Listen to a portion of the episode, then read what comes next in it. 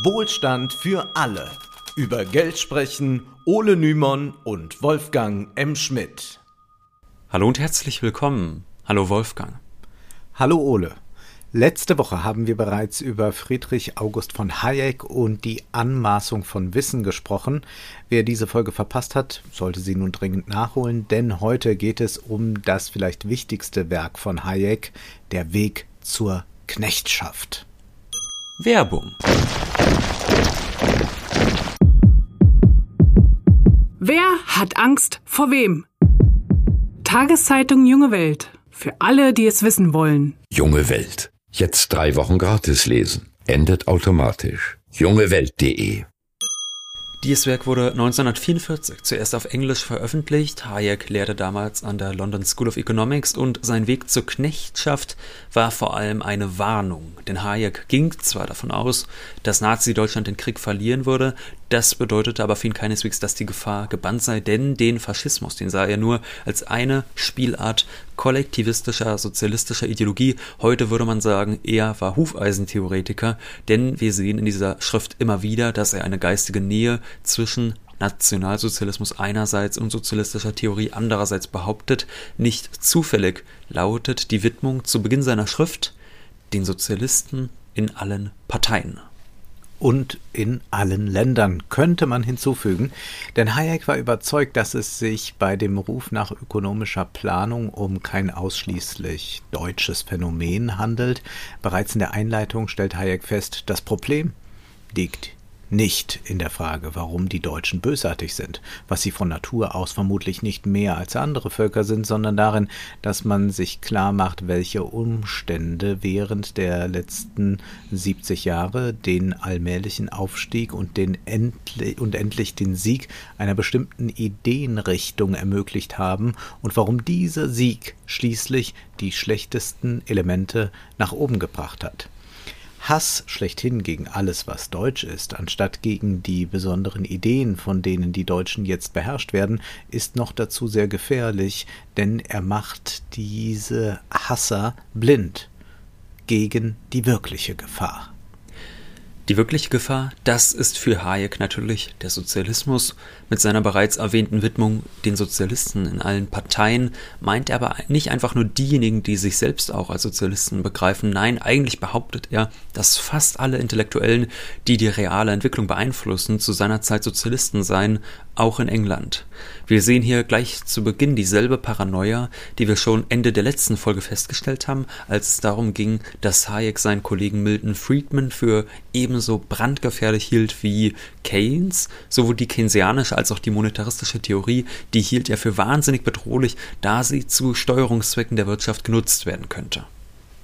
Ja, Hayeks Weg zur Knechtschaft ist ein sehr zweischneidiges Schwert und das wollen wir heute ein bisschen zeigen. Einerseits handelt es sich um eine eminent wichtige und gut argumentierte Kritik an zentralen Planwirtschaften. Andererseits ist es ein politisches Pamphlet, das mitunter sehr unlauter argumentiert und insbesondere die NS-Wirtschaft sehr zweifelhaft darstellt. Wir wollen uns heute auf diese beiden Punkte konzentrieren, also fangen wir doch einmal mit seiner Kritik an der Planwirtschaft an. Hayeks Kritik richtet sich natürlich nicht gegen jegliche Form ökonomischer Planung. Wir alle haben ökonomische Pläne. Zum Beispiel, wenn wir versuchen, eine bestimmte Arbeitsstelle zu bekommen oder wenn wir auf etwas Teures sparen und auch Unternehmen planen die gesamte Zeit über. Es arbeitet Marx eigentlich im ersten Band des Kapitals auch ganz schön heraus, dass innerhalb der Unternehmen strenge Planung und auch eine ganz enge Kooperation stattfindet, während dann in der Marktsphäre das Gegenteil der Fall ist. Da gibt es weder einen festen Plan noch Kooperation. Stattdessen herrscht in der Marktsphäre der harte Wettbewerb Vorausgesetzt natürlich, wir haben es jetzt nicht mit einem monopolisierten Markt zu tun. Also heute wird ja auch öfter mal darüber diskutiert, auch auf der linken Seite, ob zum Beispiel Amazon nicht auch schon planwirtschaftliche Züge in sich trägt. Immerhin kontrolliert Amazon ja einen eigenen Marktplatz, auf dem sich viele andere Unternehmen tümmeln, weshalb Philipp Stab ja auch von proprietären Märkten spricht. Klar, einen Kapitalismus ohne Planung gibt es nicht das weiß auch Hayek, ihm geht es darum zu zeigen, dass die ökonomische Planung einer ganzen Gesellschaft durch eine zentrale Behörde nicht funktionieren kann, ohne die Freiheit des Einzelnen stark einzuschränken. Das bedeutet jedoch keineswegs, dass ein liberaler Staat seiner Meinung nach gar nichts tun solle. Diese Haltung findet er eher schädlich. Er schreibt, die Grundsätze des Liberalismus enthalten keine Elemente, die ihn zu einem starren Dogma machten. Und es gibt keine strengen Regeln, die ein für allemal festständen. Das Hauptprinzip, wonach wir uns in allen Stücken so weit wie möglich auf die spontanen Kräfte der Gesellschaft stützen und so wenig wie möglich zu Zwangsmaßnahmen greifen sollten, kann in der Anwendung unendlich variiert werden. Es besteht im Besonderen ein himmelweiter Unterschied zwischen der bewussten Schaffung eines Systems, in dem die freie Konkurrenz sich mit dem denkbar größten Nutzen auswirken wird, und dem passiven sich abfinden mit den nun einmal bestehenden Einrichtungen. Nichts dürfte der Sache des Liberalismus so sehr geschadet haben wie das starre Festhalten einiger seiner Anhänger an gewissen groben Faustregeln, vor allem an dem Prinzip des Laissez-faire. Ja, das Ende des Laissez-faire ein Aufsatz, äh, über den wir auch schon gesprochen haben, von Keynes, das äh, erschien Ende der 20er mhm. und Mitte der 40er konstatiert dann auch Hayek, dass äh, Laissez-faire als Theorie an ihr Ende gekommen sei.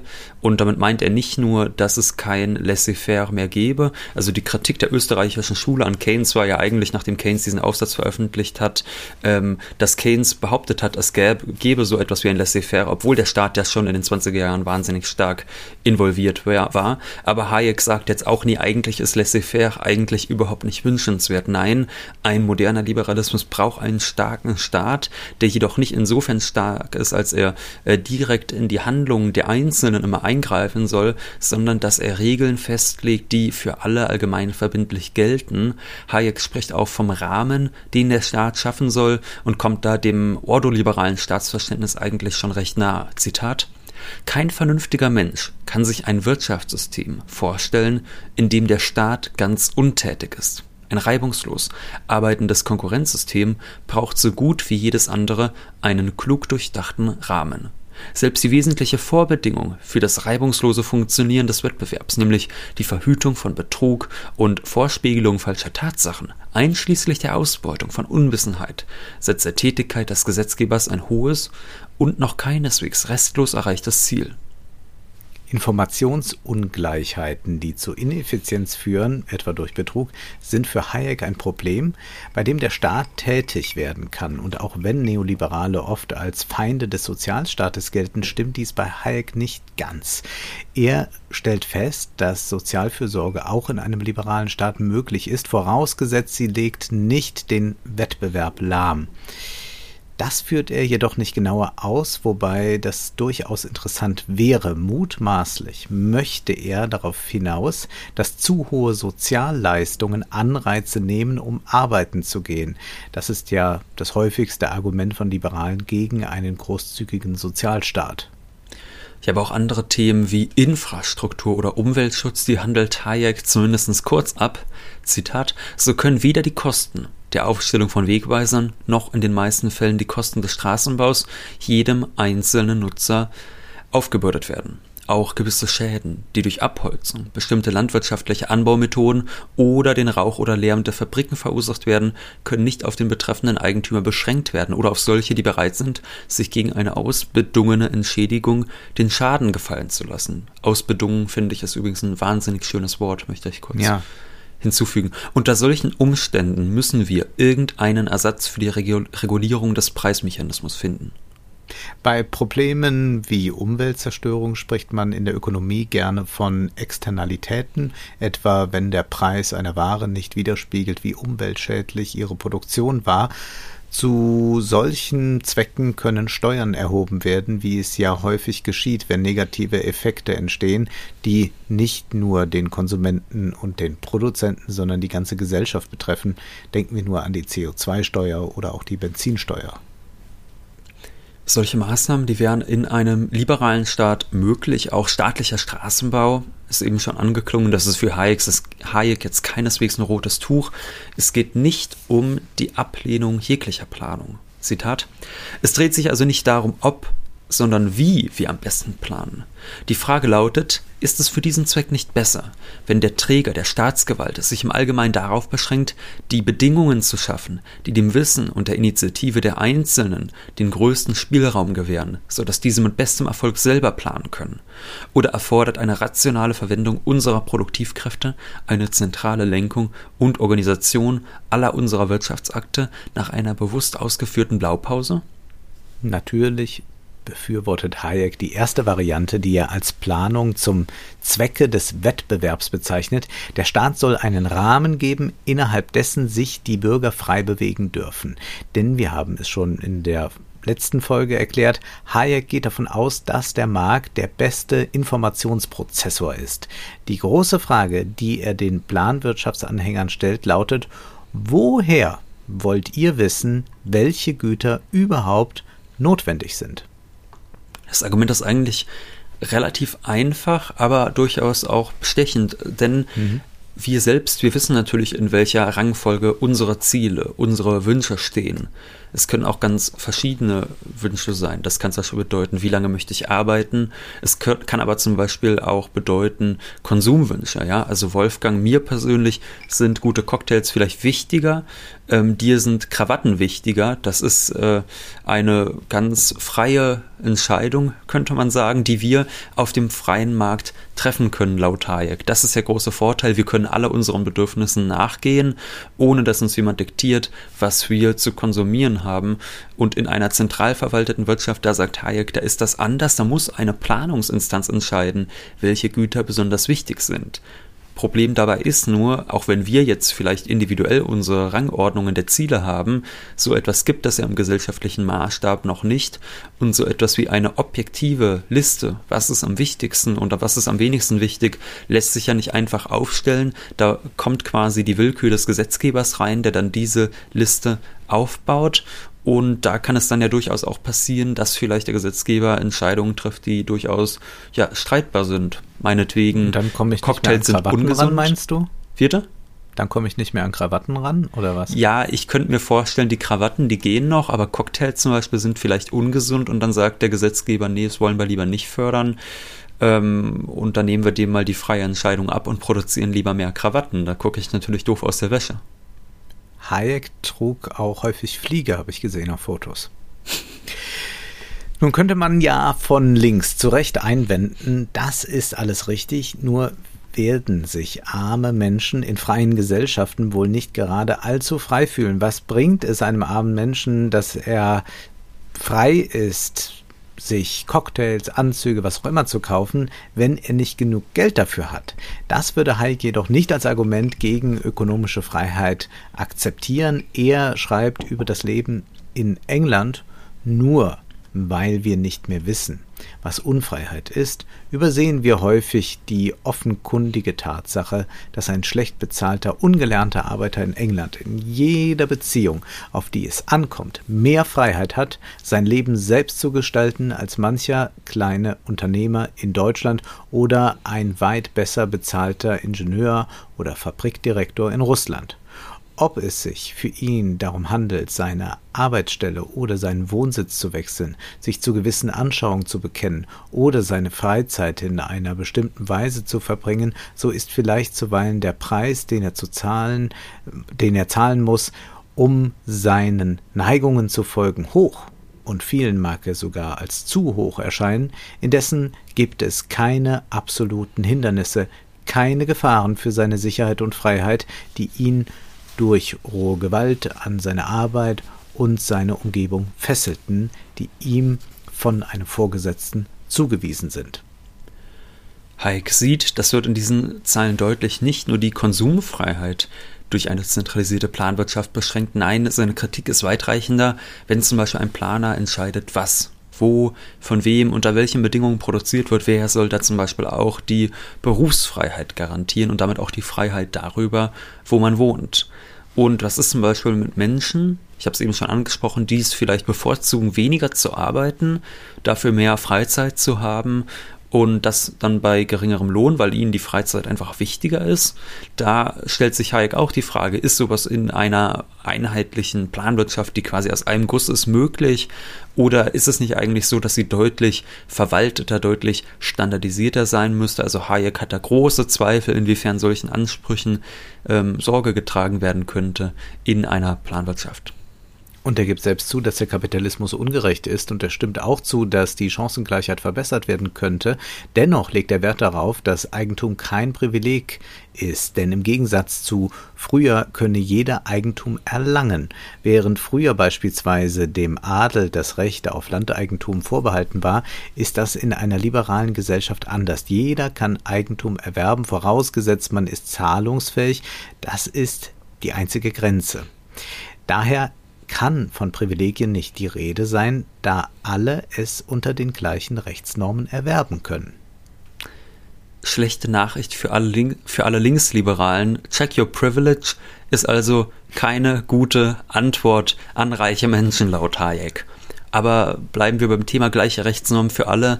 Das ist eine der wichtigsten Losungen sicherlich für Hayek. Wenn es darum geht, zu beantworten, welche Planung ist erwünscht und welche nicht, dann geht es ihm vor allem darum, dass der Staat niemanden privilegiert, sondern dass alle denselben Regelungen unterliegen was dann natürlich nicht bedeutet, dass alle innerhalb dieser Regelungen gleich agieren. Ja, also das ist der Unterschied letztlich zwischen der Chancen- und der Ergebnisungleichheit, könnte man sagen.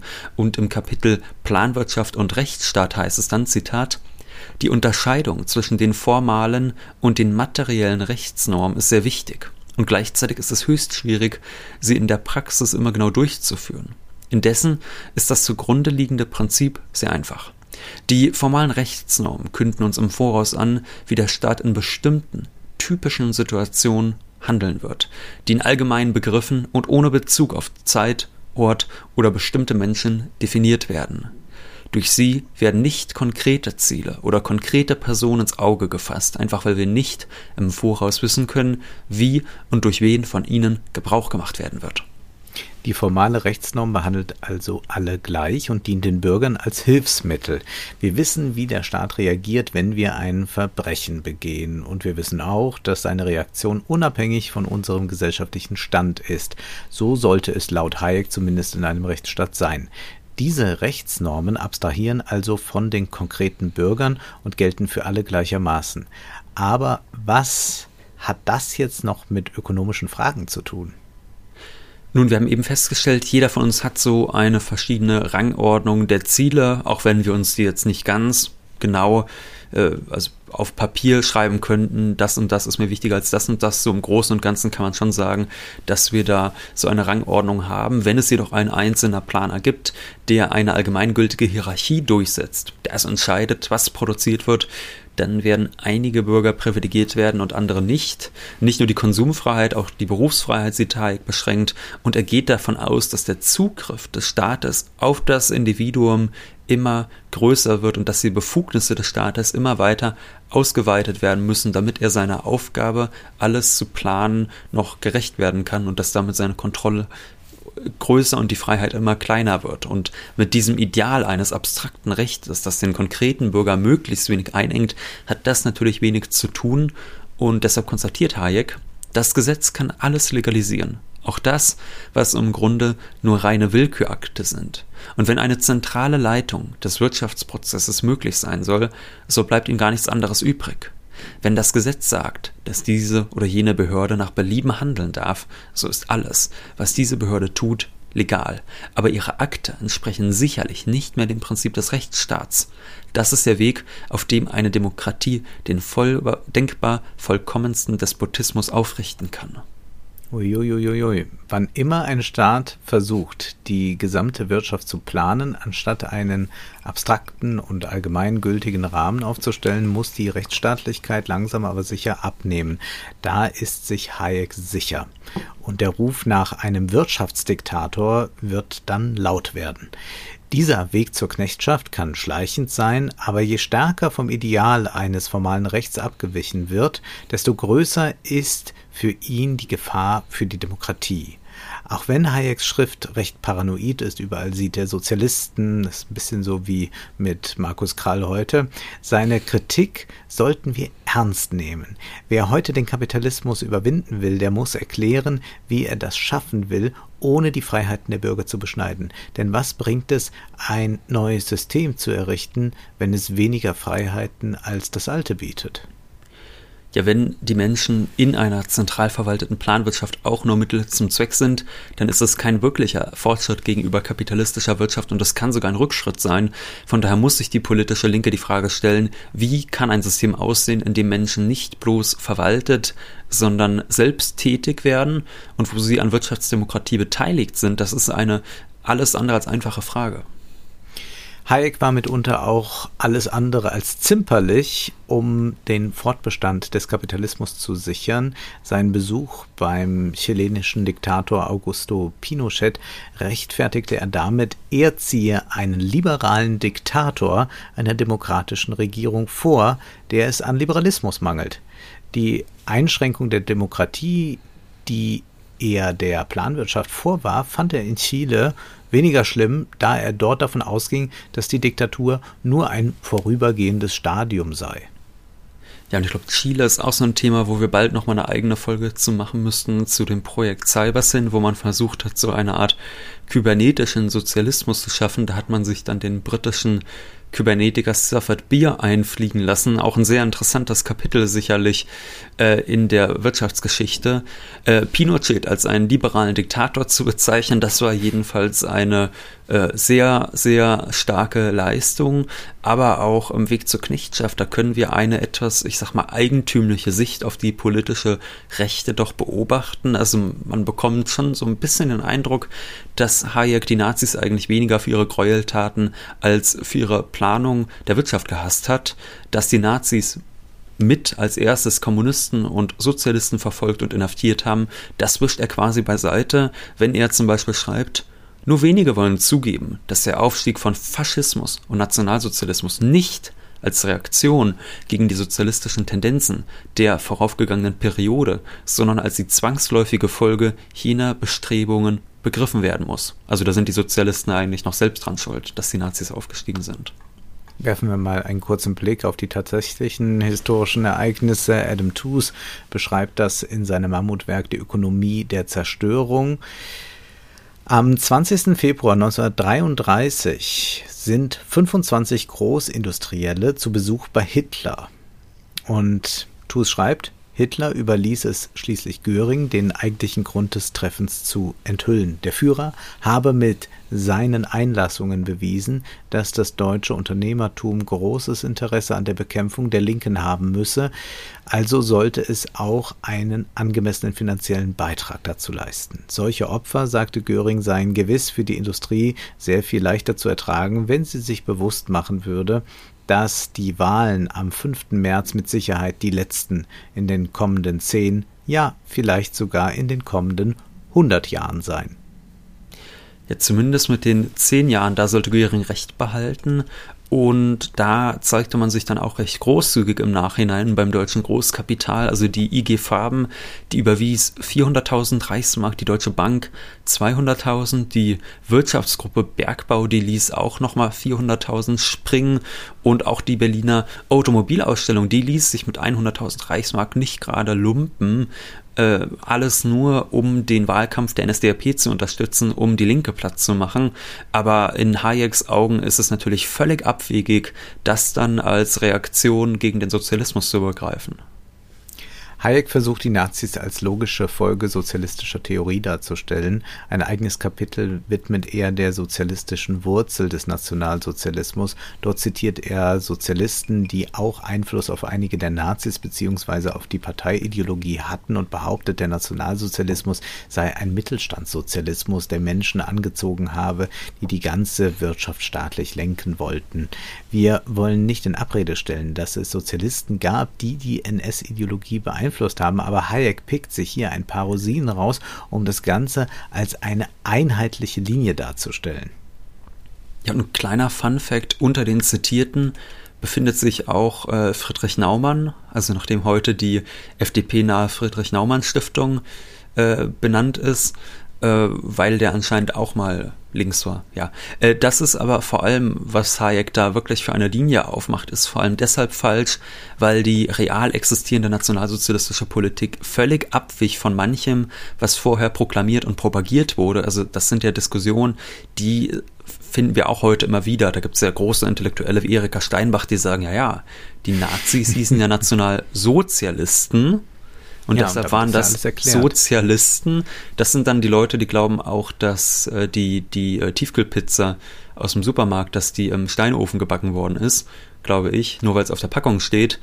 Und ja. äh, da wird dann gerne auf die CDU christlich ist oder sowas. Ja. ja oder die AfD alternativ und die wollen dann äh, auf irgendwelche äh, wirtschaftspolitischen linken Artikel in Parteiprogrammen von 1925 wollen die dann gern mal verweisen und damit dann beweisen, dass die Nazis eigentlich links waren, dass das, was die Nazis aber so proklamiert und propagiert haben, häufig nichts mit der realen Politik zu tun hatte.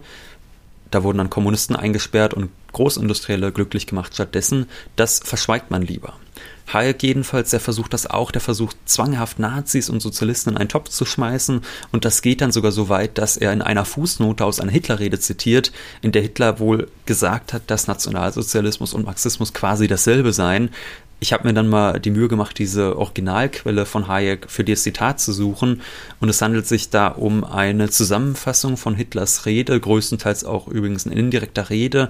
Und da wird überhaupt nicht klar, wie dieses Zitat gemeint ist. Es ergibt eigentlich gar keinen Sinn, wenn man sich das da durchliest. Und auch Hayek gibt das dann indirekt zu in dieser Fußnote, dass er eigentlich auch nicht versteht, was es bedeuten soll. Aber das hindert ihn natürlich nicht äh, daran, das trotzdem aufzuführen, äh, einfach nur damit er seinen sehr sehr zweifelhaften Punkt unterstreichen kann und dass die Marxisten die ersten waren, die ins KZ wandern durften, das wird dann gern mal schnell so beiseite geschoben.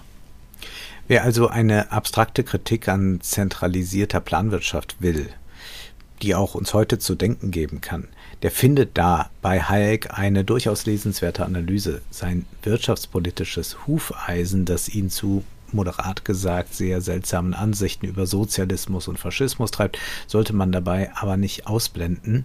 Wer wirklich mehr verstehen will über Wirtschaft und Nationalsozialismus, dem sei nochmal empfohlen unser Wohlstand für alle Spezial Nummer 10 mit Adam Tooze und am Samstag erscheint die neue Ausgabe von Wohlstand für alle Literatur. Wir sprechen dann über Bartleby, der Schreiber von Herman Melville, in der Übersetzung von Jürgen Krug. Nun ist erst einmal Schluss für heute, denn Zeit ist Geld. Prosit. Das war Wohlstand für alle. Ihr könnt uns finanziell unterstützen über paypal.me-ole und Wolfgang oder über die in der Beschreibung angegebene Bankverbindung. Herzlichen Dank.